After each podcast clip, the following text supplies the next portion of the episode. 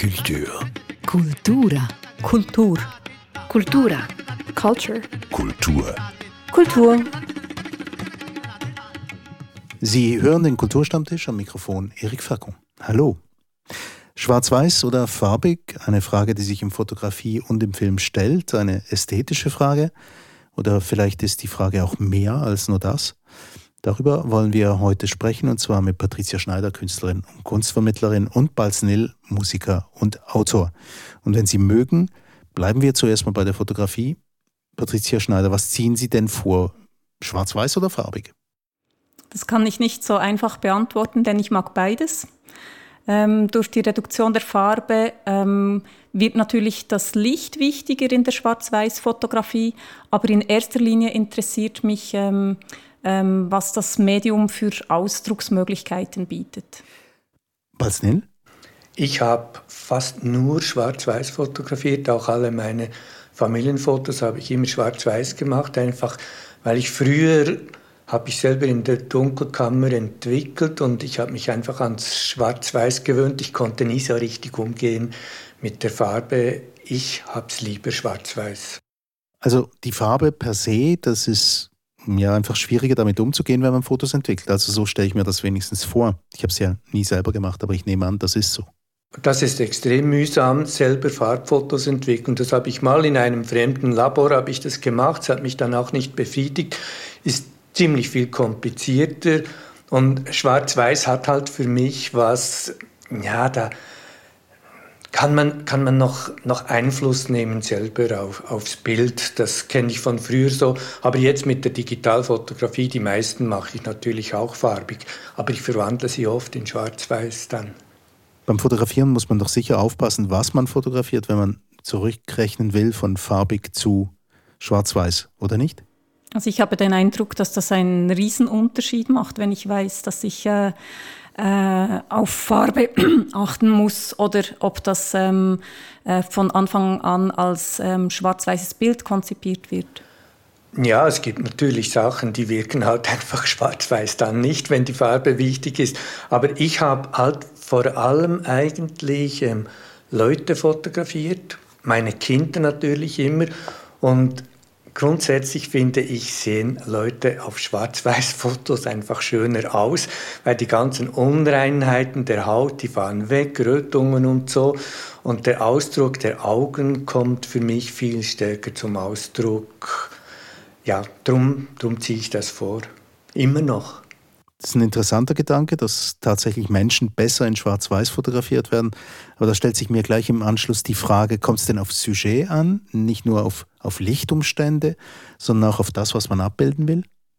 Unbedingt. Also ich denke, eine gute Fotografie zeichnet sich ja ähm, genau dadurch aus, dass die Komposition gut gewählt wurde, ähm, dass äh, der die Lichtgestaltung geschickt ähm, gewählt wurde. Und das ist eben, dort sehe ich einen großen Unterschied zwischen Farbe und Schwarz-Weiß, ähm, weil im Schwarz-Weißen halt ähm, die mittleren Farbtöne äh, alle gleich aussehen und deshalb ähm, müsste man ein Bild ganz anders gestalten, wenn man weiß, dass es schwarz-weiß aufgenommen wird. Ich merke, also eben, ich bin, bin überhaupt kein Profi, aber ich glaube, ich habe ziemlich gute Fotos gemacht und zwar einfach, weil ich glaube, ich ich habe einfach diesen Schwarz-Weiß-Blick schon drauf, wenn ich, wenn ich fotografiere. Aber das habe ich wirklich nur, wenn ich in einen Sucher schaue. Das ist dann das Zweite, ob ich auf ein Bild, mit einem Bildschirm fotografiere oder mit einem Sucher. Es ist für mich ein riesiger Unterschied von der ganzen Haltung her, die ich einnehme. Ich sehe das Bild einfach anders durch einen Sucher. Ich schalte es sofort um auf Schwarz-Weiß, wie wenn ich farbenblind wäre. Ich kann mich gut an eine Reise erinnern, die wir ähm, als Familie unternommen haben. Es war die erste größere Reise und wir sind nach Tunesien äh, gefahren, das erste Mal außerhalb von Europa. Und ich hatte damals gerade meine Ausbildung an der Kunsthochschule begonnen, meine erste, äh, meine Ersparnisse in eine Spiegelreflexkamera gesteckt und äh, war da wirklich gut ausgerüstet. Aber schon bald sind mir die Filme ausgegangen und ich musste dort äh, neue Filme besorgen und habe nicht gemerkt, dass sich Schwarz-Weiß Schwarz-Weiß-Filme gekauft habe, weil ich wollte natürlich diese Farben und das Licht und äh, alles einfangen. Und ähm, als ich dann nach Hause gekommen bin und diese Filme entwickeln ließ, ähm, war ich extrem enttäuscht, als ich die Ergebnisse sah, weil ich natürlich immer ähm, mit der Idee fotografiert habe, dass das ein Farbfilm ist. Und deshalb, ähm, äh, nach diesem Erlebnis ähm, habe ich natürlich ähm, äh, immer sehr genau geschaut, was für ein Film in meiner Kamera war und habe eben auch gemerkt, dass ich ganz unterschiedlich fotografiere, je nachdem, äh, ob ich eben auf Farben oder auf, auf ähm, mehr auf Flächen und Formen achte. Ähm, interessant, aber wie sehen Sie denn diese Fotos heute? Also haben Sie die noch, diese Ferienfotos aus Tunesien? Und wie wirken die heute auf Sie, wenn, wenn Sie sie noch haben sollten? Die waren eben ähm, zum Teil ähm, zu wenig kontrastreich, ähm, weil in der Übersetzung ähm, sind ja viele Farben dann plötzlich einfach gleich grau, sage ich mal. Vielleicht mit Ausnahme von Rot. Das ist ja interessanterweise wird das äh, übersetzt in einen sehr dunklen Grauton. Ähm, aber wenn ich eine Aufnahme gemacht habe, äh, die sich eben gerade dadurch ausgezeichnet hat, dass äh, da ein Farbenspiel ähm, vorhanden war, dann war es in der Schwarz-Weiß-Übersetzung vielleicht nur noch ähm, ja ein Grau in Grau-Spiel. Aber ich finde noch interessant, dass man ähm, Schwarz-Weiß-Fotos schaue ich anders an als Farbfotos, auch rein von der Situation her. Schwarz-Weiß-Fotos, die haben für mich etwas ganz Edles. Ich habe die immer auch extrem teuer handvergrößern lassen. Fünf Franken pro Stück. Da habe ich pro Film 36 Bilder, habe ich vielleicht fünf genommen. Mehr, mehr habe ich gar nicht ja, konnte ich gar nicht bezahlen. Aber diese Fotos, die schaue ich einfach anders an als zum Beispiel digitale Fotos. Die schaue ich auf dem Bildschirm an, die gehen relativ rasch durch. Und so hat eigentlich jede Art von Fotos ihren Kult. Dias haben ihren Kult, die haben den Dia-Abend oder die, die Familien-Dia-Show. Die Schwarz-Weiß-Fotos haben ihren Kult und die Digitalfotos haben auch ihren Kult in diesen Alben, die man jetzt ähm, machen lassen kann, die kommen gedruckt dann zurück. Also jede Fotografie hat irgendwie eine Art, wie man sie anschaut.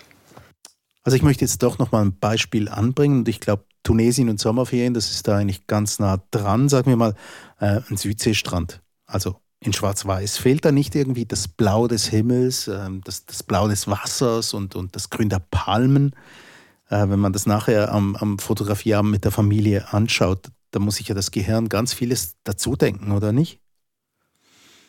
Ich glaube, das Problem ist doch dort noch ein anderes. Das haben wir sicher alle schon erlebt, dass wir äh, eine Reise unternommen haben und da ein überwältigendes Naturspiel angeschaut haben äh, oder eine eindrückliche Landschaft festhalten wollten und im Nachhinein ähm, äh, waren wir enttäuscht, als wir diese Fotografien gesehen haben. Und das Problem ist dort von mir aus gesehen nicht nur die Farbigkeit, sondern äh, dass man halt mit einer Kamera dieses Erlebnis nicht festhalten kann, das wir mit allen Sinnen erlebt haben. Und eine gute Fotografie würde mich für mich würde sich für mich dadurch auszeichnen, dass sie eben genau diesen bestimmten Moment einfängt, äh, genau diesen Ausschnitt ausgewählt hat, äh, den es vermag, diese Erinnerungen hervorzurufen. Das heißt aber auch, dass die Magie, die Sie suchen, in dem Moment, mhm. also die, die, die Magie, die Sie versucht haben festzuhalten. Ja, eben Balznil, äh, was ist denn das, ein Südseestrand in Schwarz-Weiß? Ich habe noch nie einen Südseestrand aufgenommen. Okay. Weil ich eben schwarz-weiß schaue.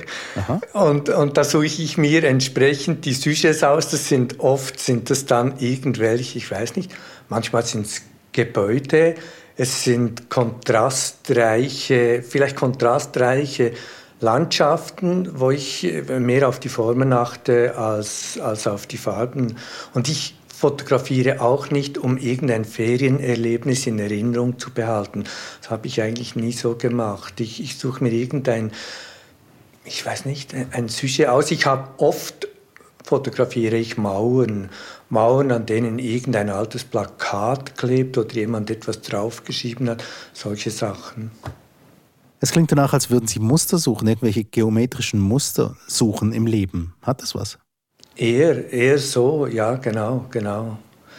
Jetzt möchte ich einen Schritt zurück machen in der Zeit. Gewisse unter uns, die können sich daran erinnern, wie nämlich wie das Schwarz-Weiß-Fernsehen zum Farbfernsehen wurde, wie das eingeführt wurde. Am Anfang nur streckenweise im Programm, irgendwie so eine Stunde pro Tag oder so, weil es war doch wahnsinnig teuer und auch umständlich. Und alle mussten noch einen neuen Fernsehapparat dazu kaufen, damit man das überhaupt empfangen konnte. Und da galt doch Schwarz-Weiß sehr schnell als etwas Veraltetes und das Farbige als total modern. Also dieser Übergang war natürlich ein technischer Meilenstein, der ganz viele neue gestalterische Möglichkeiten mit sich gebracht hat.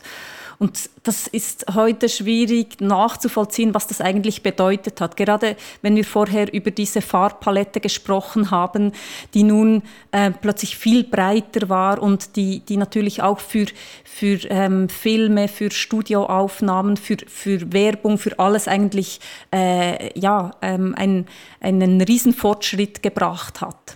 Ähm, und gleichzeitig heißt es natürlich nicht, dass mehr gestalterische Möglichkeiten automatisch zu besseren gestalterischen Ergebnissen führen. Also. Eben das Mehr an Möglichkeiten. Bedeutet das denn immer, dass man tatsächlich auch mehr sieht? Das ist das, was ich mich manchmal frage. Ja, es ist vielleicht ein Übergang, der ist vergleichbar mit dem Übergang vom Stummfilm zum, zum Tonfilm, wo einfach plötzlich gehen ganz andere Möglichkeiten auf, aber eine alte Kunst verschwindet auch. Oder ein paar wenige Freaks, die behalten diese Kunst noch und pflegen die noch, noch weiter. So etwas Ähnliches passiert, da ist da wahrscheinlich auch, auch passiert. Ja.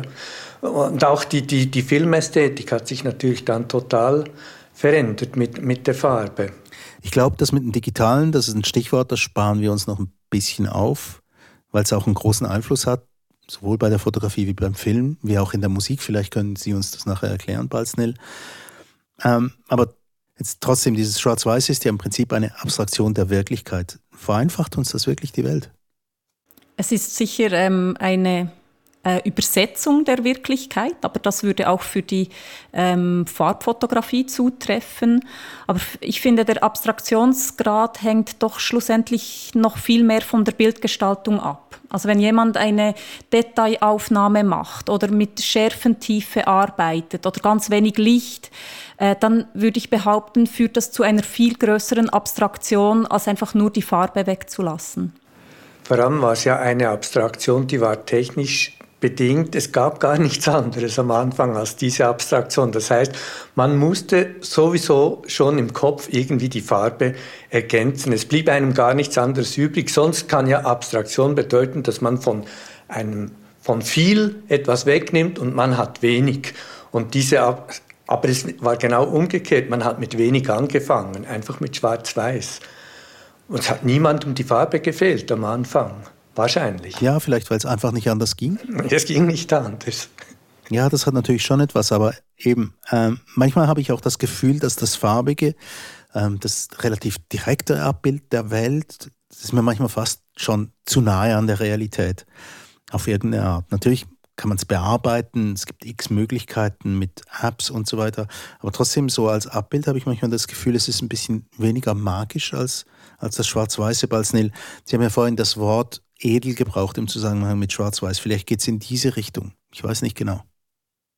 Ja, es ist halt vielleicht nicht einfach ein Abbild oder ähm, das ist ja die Enttäuschung, wenn man eine Landschaft aufnimmt und das dann auf der auf, auf der Foto sieht, dass, dass man enttäuscht ist, weil es nicht das wiedergibt, was man erlebt hat. Darum von Anfang an davon ausgehen, dass es nicht ein Abbild ist, sondern es ist ein Bild, das man im Moment gestaltet. Wenn man fotografiert, man schafft eigentlich etwas Neues. Man nimmt einen bestimmten Blickwinkel, den man sonst nicht einnimmt, und das ist dann das, was das Bild ausmacht. Ich habe dann früher immer gedacht, eigentlich, eigentlich verzweifle ich an meinen fotografischen Fähigkeiten, wenn das nach der Fotoentwicklung im Kaufhaus abgeholt habe und dann gemerkt habe, dass das in keiner Weise irgendetwas damit zu tun hatte, was ich empfunden habe oder gesehen habe, dann habe ich gedacht, du fotografierst einfach ganz schlecht, ganz einfach. Ähm, aber so einfach ist es ja vielleicht auch nicht.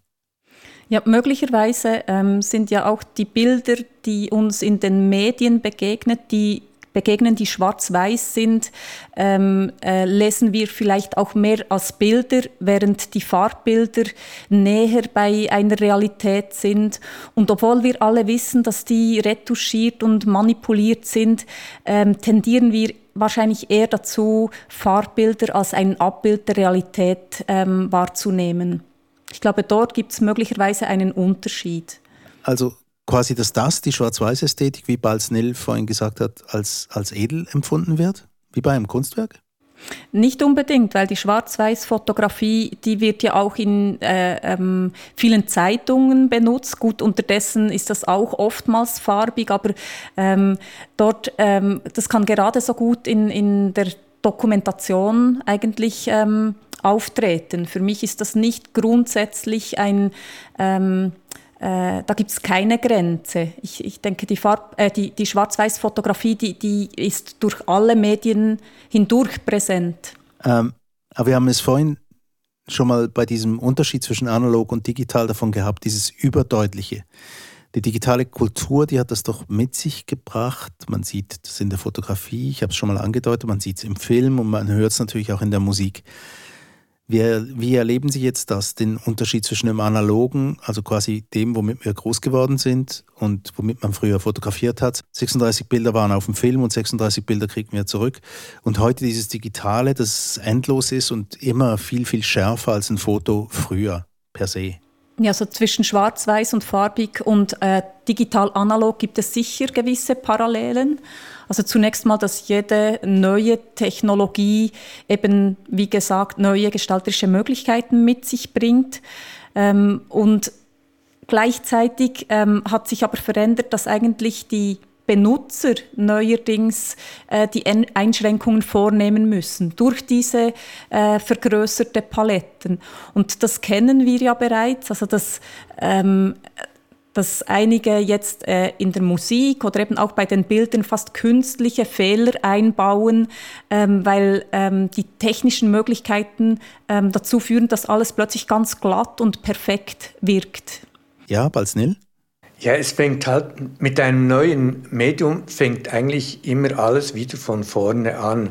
Einerseits bietet das neue Medium vielleicht auf viel mehr Möglichkeiten, aber irgendwie muss man wieder einen Anfang setzen. Und was mir dann gefällt, ist, wenn wieder Dilettanten kommen und das neue Medium missverstehen oder überhaupt noch nicht verstehen und dann einfach ganz von Grund auf etwas ausprobieren und damit basteln. Das finde ich eigentlich den interessantesten Aspekt. Nicht die Perfektion, die das mit sich bringt. Die wird meistens unterlaufen. Von kreativen Leuten wird die Perfektion in der Regel unterlaufen. Ich, ich glaube auch, dass der Übergang zur Digitalfotografie ähm, vor allem ähm, damit verbunden ist, dass heute alle jederzeit eine Kamera zur Hand haben, nämlich mit dem Smartphone und dass plötzlich ähm, die Bilder, also die, die Bildproduktion explosionsartig zugenommen hat.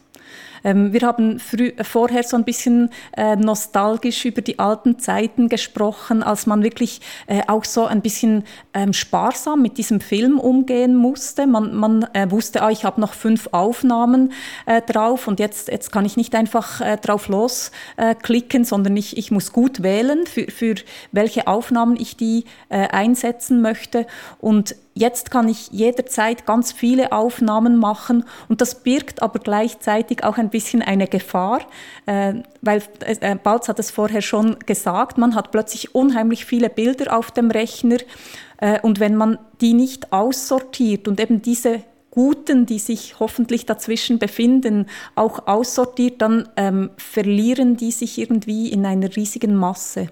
Ja, dem steuere ich entgegen, indem ich eben als totaler Dilettant dann wieder etwas Neues ausprobiere, das eigentlich etwas ganz Altes ist.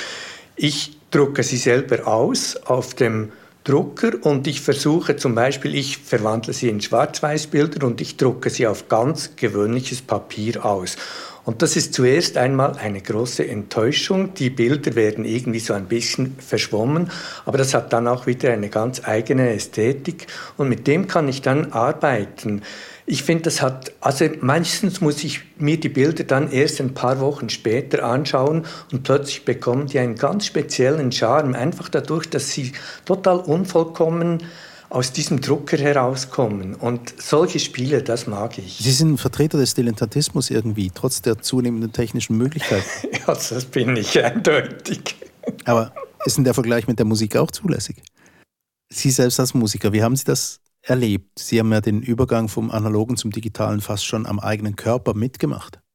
Ja, ja, also auch dort, ähm, ich, ich mache jetzt oft Aufnahmen mit, mit irgendeinem kleinen digitalen Gerät und da gehe ich irgendwo draußen, nehme, nehme was auf und eigentlich nicht unbedingt in guter Tonqualität. Aber ich, ich suche den Charme, den dieses Gerät entwickeln kann in einer bestimmten Umgebung, für die es vielleicht gar nicht gemacht ist.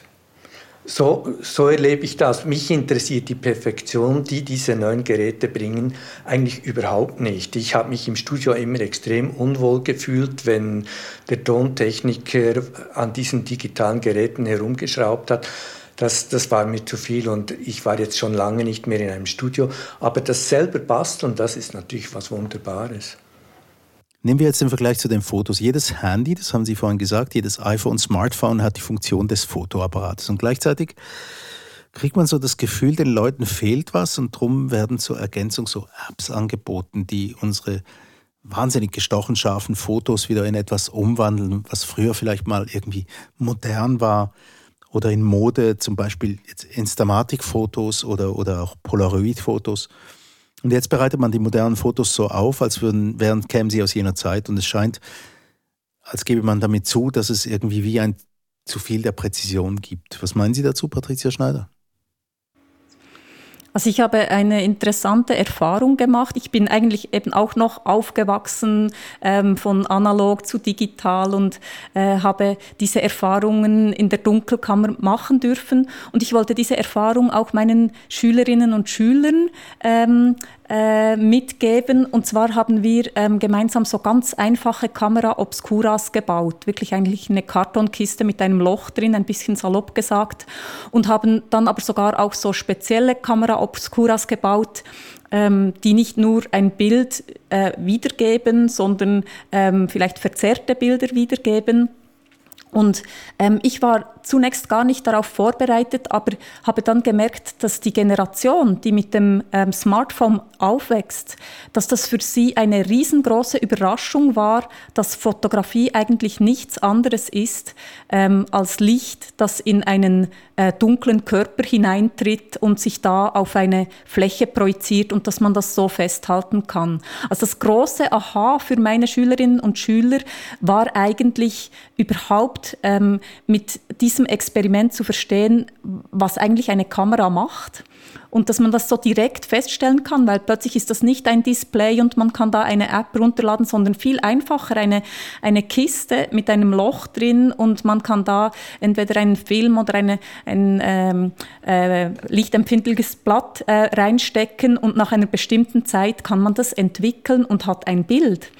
Und das fand ich eine, eine tolle, ein tolles Erlebnis, auch für mich zu merken, dass das gar nicht mehr so selbstverständlich ist, zu verstehen, was eigentlich Fotografie ist. Ja, das ist eben die Magie. Ähm, Erik hat vorher das Wort mal ins Spiel gebracht. Die Magie ist eigentlich, dass, dass sich wundern können über eine Verwandlung, die passiert. Und mit dieser Kamera Obscura da kann man die wirklich ganz hautnah die Verwandlung erleben. Ja, es ist auf jeden Fall ein interessantes Experiment, aber es gibt noch was, was ich ansprechen möchte. Interessanterweise macht ihr die deutsche Sprache aus dem schwarz-weißen Kontrast etwas Spannendes. Schwarz-weiß malen, das heißt so viel wie undifferenziert, einseitig positiv oder negativ hingestellt. Und das scheint mir doch ein interessanter Kontrast zu dem sei, zu sein, was wir jetzt gerade festgestellt haben. Also der Gegensatz zum Schwarz-Weißen als dem edlen Bild. Balznil. Also früher hieß ja die, die Schwarz-Weiß-Foto gar nicht so, sondern ich glaube, sie hatte auch einen anderen Namen, Graustufenfoto. Und das entspricht eigentlich dem viel mehr, was es ist. Es ist ja nicht schwarz-weiß, sondern es sind alle Zwischenstufen zwischen schwarz und weiß, die abgebildet werden. Ja, es hat natürlich was. Patricia Schneider, irgendeine Reaktion darauf? Also für mich ist das wirklich mehr eine Redensart, die sich nicht so auf die Fotografie übertragen lässt, weil ich denke, aus einer künstlerischen Warte, Warte gesprochen, da ähm, kann Fotografie für mich nochmals ganz vieles sein. Also da gibt es äh, Fotografinnen und Fotografen, die benutzen die Fotografie wie die Malerei. Andere, die sind eher dokumentarisch unterwegs. Und es gibt so viele unterschiedliche Ansätze äh, von äh, künstlerischer Fotografie. Also äh, die ist für mich keinesfalls schwarz-weiß. Das war der Kulturstammtisch zur Frage schwarz-weiß oder farbig in der Fotografie, im Film und auch sonst im Leben. Zu Gast waren heute die Künstlerin und Kunstvermittlerin Patricia Schneider und Balz Nill, Musiker und Autor. Mein Name ist Erik Facon.